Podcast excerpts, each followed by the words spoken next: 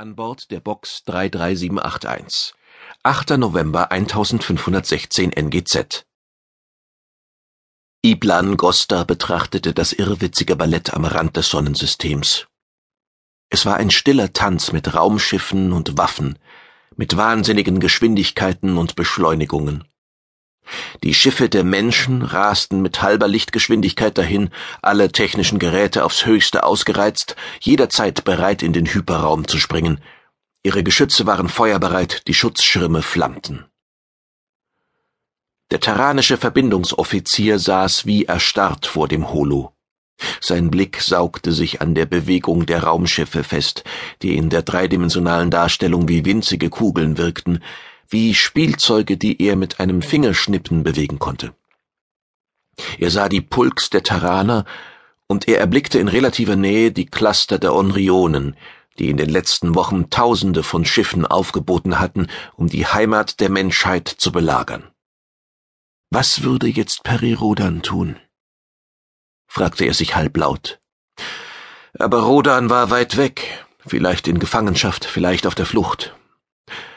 Costa spürte, wie sich Schweißtropfen auf seiner Stirn bildeten und über sein Gesicht hinabflossen. Sie brannten in seinen Augen. Obwohl seine Ausbildung ihn auf so eine Situation vorbereitet hatte und ihm klar gewesen war, dass sich solch ein Einsatz früher oder später nicht mehr vermeiden ließ, hatte er Angst. Und mit jeder Minute, die verstrich, wurde diese Angst stärker. Er fühlte sich nicht sicher nicht an Bord des Fragmentraumers, erst recht nicht in dieser Umgebung. Die Box 33781 war eigentlich ein zuverlässiges Schiff, ein großes Schiff, das sich durchaus mit einer LFT-Box vergleichen ließ, einem Omni-Ultraschlachtschiff der Quasar-Klasse für multiplen Einsatz. Die Pospi-Raumer bildeten mit etwa 400.000 Einheiten das Hauptkontingent der galaktischen Kampfflotte. 400.000 Schiffe. Eine Streitmacht mit einer unglaublichen Vernichtungskraft.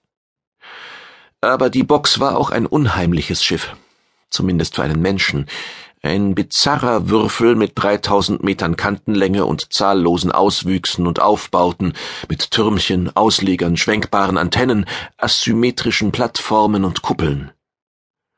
Eine solche Box ist auch nicht für Menschen gedacht, sondern für Posbys, murmelte Goster Humanoide Sauerstoffatmer fühlten sich an Bord eines solchen Schiffes unwillkürlich fehl am Platz.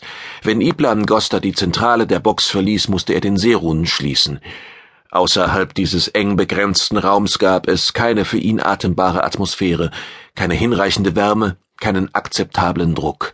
Es wunderte ihn, dass die Posbys das Herz der Box mit Sauerstoff geflutet und geheizt hatten, um einigermaßen annehmbare Bedingungen für ihn zu schaffen. Sie hatten am Rand der Zentrale eigens für ihn einen kleinen Raum eingerichtet, mit einem Bett, auf dem er schlafen, und einer Nasszelle, in der er seinen Notdurft verrichten und sich frisch machen konnte. Noch unsicherer kam ihm die Umgebung vor, zumindest unter diesen Umständen. Der Fragmentraumer hielt sich an der Peripherie des Sol-Systems auf, außerhalb des Kristallschirms, der die acht Planeten und ihre Sonne vor dem Zugriff der Onrionen schützte. Um den Schirm hatten sich zwölf Onrionen-Cluster mit jeweils etwa 5000 Raumschiffen postiert. 60.000 Schiffe, die den systemumspannenden Schutzschirm aber nicht angriffen. Goster hatte trotz der immensen Entfernungen zwischen den Clustern den Eindruck, dass sich mindestens eine dieser Schiffsballungen in Kernschussweite zur Box 33781 befand. Auch zahlreiche Schiffe der Galaktiker hatten außerhalb des Kristallschirms Position bezogen, weit gefächert, um nicht so leicht angegriffen werden zu können, und bereit jeden Augenblick die Flucht zu ergreifen. Sie führten diesen stummen Tanz auf, den er beobachtete, dieses irrwitzige Ballett, das von ihren Positroniken perfekt inszeniert wurde. Die Einheiten der Onrionen hingegen hielten sich zurück. Sie blieben auf ihren Positionen, fast unbewegt, mit einer stoischen Ruhe, die Gostas letzte Hoffnung war. Sobald sie den Federhandschuh aufnähmen, sich entschlössen, den Tanz der terranischen Einheiten nicht mehr zu dulden, würde eine schreckliche Raumschlacht entbrennen. Aber noch verzichteten sie auf direkte Feindseligkeiten, und die LFT-Einheiten taten es ihnen gleich. Es herrschte auf beiden Seiten eine Art gespanntes Abwarten, eine Spannung, die sich beim geringsten